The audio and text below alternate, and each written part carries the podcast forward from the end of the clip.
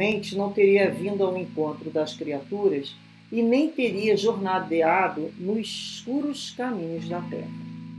Não podemos, por isso, perder a esperança, e nem nos cabe o desânimo diante das pequenas e abençoadas lutas que o céu nos concedeu, entre as sombras das humanas experiências. Da escola do mundo saíram diplomados em santificação, espíritos sublimes que hoje se constituem abençoados patronos da evolução terrestre. Não nos compete menosprezar o plano de aprendizagem que nos alimenta e nos agasalha, que nos instrui e aperfeiçoa. Se o melhor não auxilia o pior, debalde aguardaremos a melhoria da vida. Se o bom desampara o mal, a fraternidade não passaria de mera ilusão. Se o sábio não ajuda o ignorante, a educação redundaria em mentira perigosa. Se o humilde foge ao orgulhoso, surgiria o amor por vocábulo inútil. Se o aprendiz da gentileza menoscaba o prisioneiro da impulsividade, o desequilíbrio comandaria a existência. Se a virtude não socorre as vítimas do vício, e se o bem não se dispõe a salvar quantos se arrojam nos despenhadeiros do mal, de coisa alguma serviria a predicação evangélica no campo de trabalho que a providência divina nos confiou. Nos confiou. O Mestre não era do mundo, mas veio até nós para a redenção do mundo. Sabia que seus discípulos não pertenciam ao servo moral da terra, mas enviou-os a convívio com os homens para que os homens se transformassem nos servidores devotados do bem, convertendo o planeta em seu reino de luz. O cristão que foge ao contato com o mundo a, pretexto de garantir-se contra o pecado é uma flor parasitária e improdutiva na árvore do Evangelho. E o Senhor, longe de solicitar ornamentos para a sua obra, espera trabalhadores abnegados e fiéis que se disponham a remover o solo com paciência, boa vontade e coragem, a fim de que a terra se habilite para a sementeira renovadora do grande amanhã. É Jesus no nosso mundo. Né? A gente sempre soube né, que Jesus é o governador planetário da Terra. Ele tem a incumbência com nós, né, os exilados, né, espíritos que aqui começaram, cada um no seu grau evolutivo, alguns já com mais capacidade, outros não, oriundos de outros, outros planos, assim podemos dizer. Se ele não tivesse certeza que nós de treva nos transformaríamos em luz, ele não teria vindo ao mundo. Ele veio ao mundo nos trazer uma lição de amor. Ele veio ao mundo nos mostrar um padrão de viver, uma outra maneira. Nós vivíamos, né? Sobrevivíamos. Nós éramos aquelas criaturas que vivíamos para sobreviver. A cata de comida, de abrigo, é, instintivamente o sexo para procriar descendência, é, nos, a, nos cobrirmos. E ali fomos desenvolvendo cada vez mais melhorias, progresso através das suas necessidades e fomos aprimorando toda essa situação aí de se vestir, de morar, saímos lá das cavernas, né? E a nossa inteligência nos proporciona hoje no mundo moderno reparemos as habitações, reparemos o agasalho, reparemos a comida, reparemos já as questões próprias até do sexo relativas aos instintos de procriação. Então, a área intelectual caminhou, nós caminhamos. Nós somos bons para pensar em encontrarmos soluções, sim. Quando nos pusemos, nós fazemos isso. O problema é a questão moral. Como é que era a questão moral? Cada um por si, Deus por todos. Né? No máximo, nós amávamos os parentes mais próximos ou aqueles da raça, ou do nosso credo, ou ali o clã, ou aqueles que pensavam que nem a gente, na nossa nacionalidade. Então Jesus vem trazer uma outra proposta, não é amar só os amigos, é conseguir perdoar aquele que não nos é querido ao coração. Aquele que nos magoou, aquele né, que, que antigamente nós sairíamos quando o outro magoa, quando contrariava, o que, que se fazia? Eliminava. Você buscava eliminar tudo aquilo que te atrapalhava o teu caminho. Então Jesus vem trazer um padrão. Não pode mais eliminar o outro. Você vai ter que aprender a conviver com o outro, a perdoar, a descobrir o que ele tem de bom, olhar ele sobre outro ângulo. Olha quantos séculos nós estamos nessa lição. Então, aquela lição de não fazer mal de qualquer maneira, a gente pode ter vencido, mas aquela lição que Jesus trouxe do amor, do perdão, nós estamos até hoje quebrando cabeça. Então, independente dos arranha-céus da área tecnológica desenvolvido tudo, mas dentro do nosso coração falta a gente caminhar. Então ele fala, a gente não pode perder a esperança, né?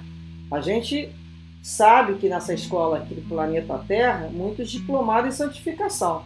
Quantos espíritos, né? Pois nós lembramos um espírito como Francisco de Xavier, nós lembramos do Dr. Bezerra, nós lembramos de Allan Kardec, Francisco de Assis, nossa, Eurípides Barçanufo, é, na, na área da ciência, na área da química, tantos outros são diplomados nas suas áreas intelectuais, mas aqui está falando da área de santificação. E nós? Nós estamos aonde?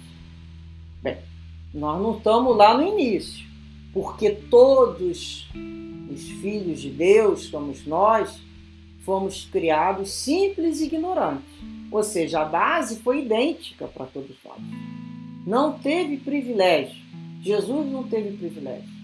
Agora, através do nosso livre-arbítrio, das nossas escolhas, da nossa boa vontade, da nossa perseverança em aprender a discernir o que é bom e o que é ruim dentro da lei de Deus, nós caminhamos.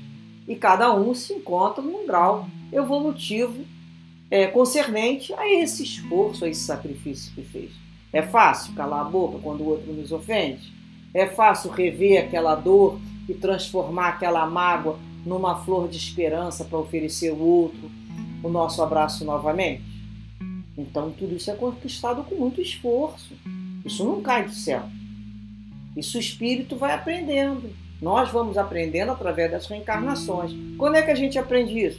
Quando a gente erra, implora o outro perdão. Quando a gente implora o outro perdão, implora a Deus o erro que a gente cometeu diante da vida, a gente começa a entender que o outro tem também. Se eu quero ser perdoado, eu preciso me esforçar para perdoar. Nesse momento da nossa dor, ou da dor daquele de quem mais amamos, é que começamos a compreender. Fala, é. É natural isso aí. Então ele fala aqui, ó, se o melhor no auxílio pior, debalde aguardarei a melhoria na vida. Debalde é inutilmente, como é que eu vou melhorar a vida? A vida é justamente para o melhor auxiliar o pior. O bom tem que, através da fraternidade, amparar o mal. Não é assim? O bom tem que amparar aquele que não é bom ainda. Para que, que você quer ser bom? Para que, que você quer ser melhor? Para que, que você quer ser sábio se você não vai ajudar o ignorante? Por que você quer ter tanto conhecimento se ele não servir com a finalidade de ser útil ao outro? Nós não pedimos que os amigos espirituais nos conceda a compreensão do estudo, nos permita né, que a mente se abra e o nosso coração coloque essas lições de uma forma mais consolidada em nossos corações para que no dia a dia a gente saiba usar a gente não pede isso? Então a gente levanta a mão e pede socorro. Da mesma mão que sobe, nós sabemos que tem uma mão que tem que descer e puxar o outro. Para que, que eu quero subir? vou chegar aonde? Quero ir para o céu? Não existe céu. Então a gente começa a pensar. Todos esses espíritos que nós falamos foram espíritos que tiveram sua trajetória desde o início simples e ignorante, com muito esforço e sacrifício para chegar onde eles chegaram. E eles querem o mesmo de nós. eles vão nos incentivar, vão nos estimular, mas esse trabalho de sairmos dessa escravidão da raiva, do ressentimento, da mágoa, do egoísmo, do orgulho e da vaidade ter sido atingido, isso é problema nosso. Essa prova é nossa. Ele vai nos ajudar a fazer percepção. Percebe como é que age dessa maneira?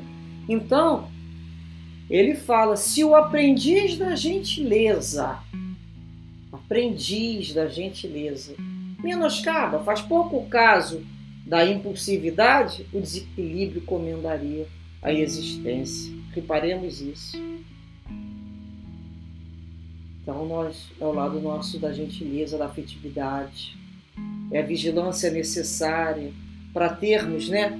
Se queremos virtudes, elas são para socorrer as vítimas do vício e não para que nós nos coloquemos numa, num local de destaque. Ele fala aqui, ó, para que, que serve a sua predicação evangélica no campo do trabalho?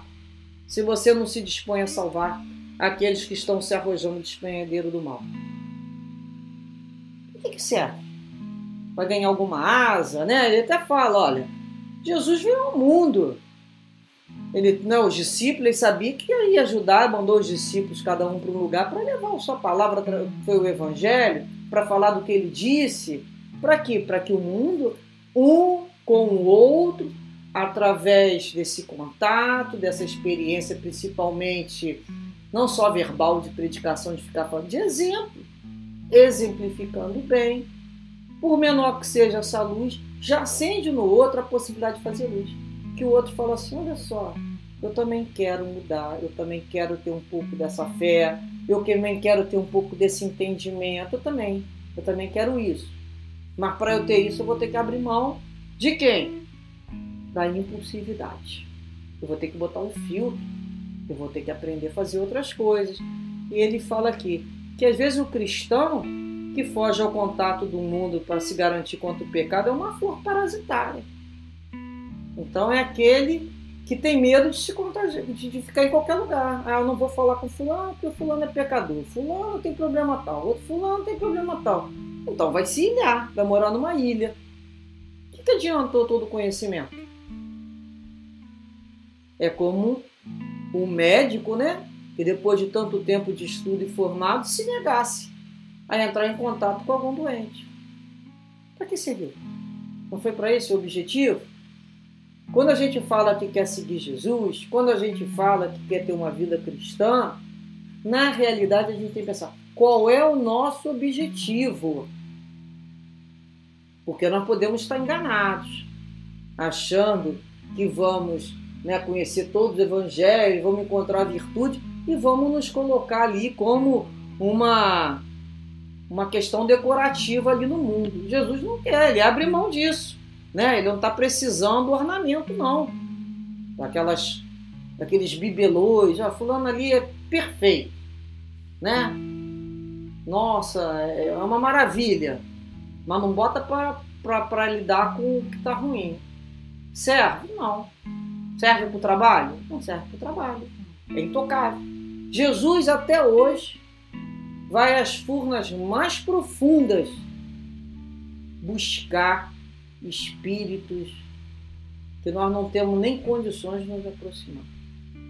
Portanto, quanto mais alto o espírito sobe, no sentido de verticalmente da moral, ele tem condições de buscar mais fundo aquele braço que já dá um aceno pedindo ajuda.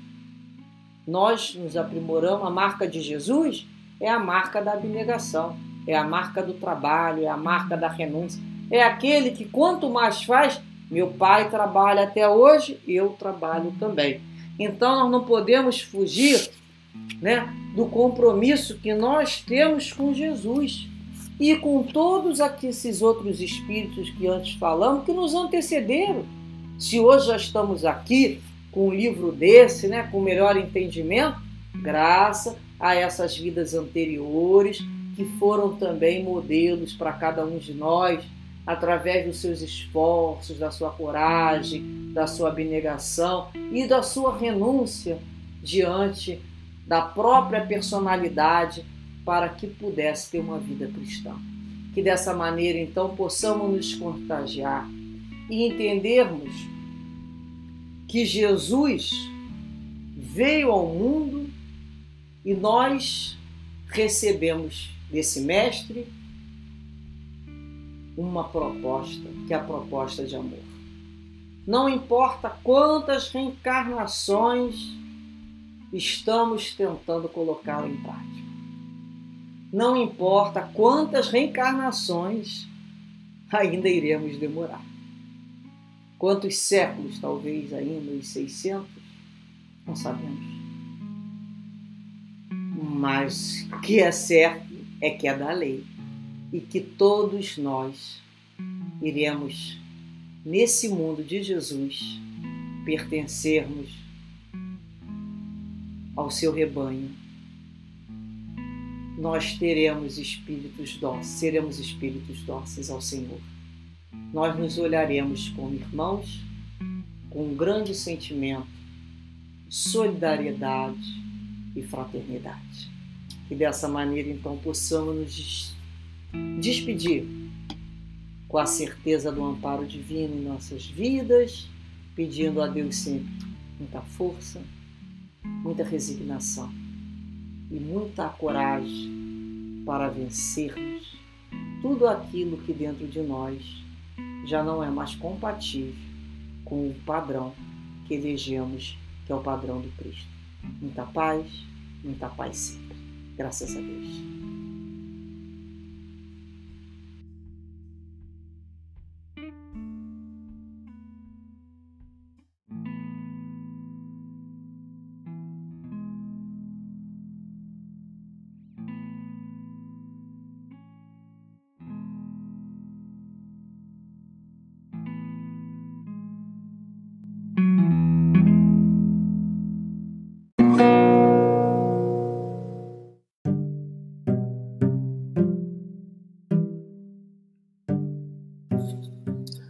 Este é o podcast Maristela Santos, Reflexões Espíritas. Buscamos compartilhar reflexões sobre os ensinamentos e mensagens de amor e consolação da nossa querida doutrina espírita.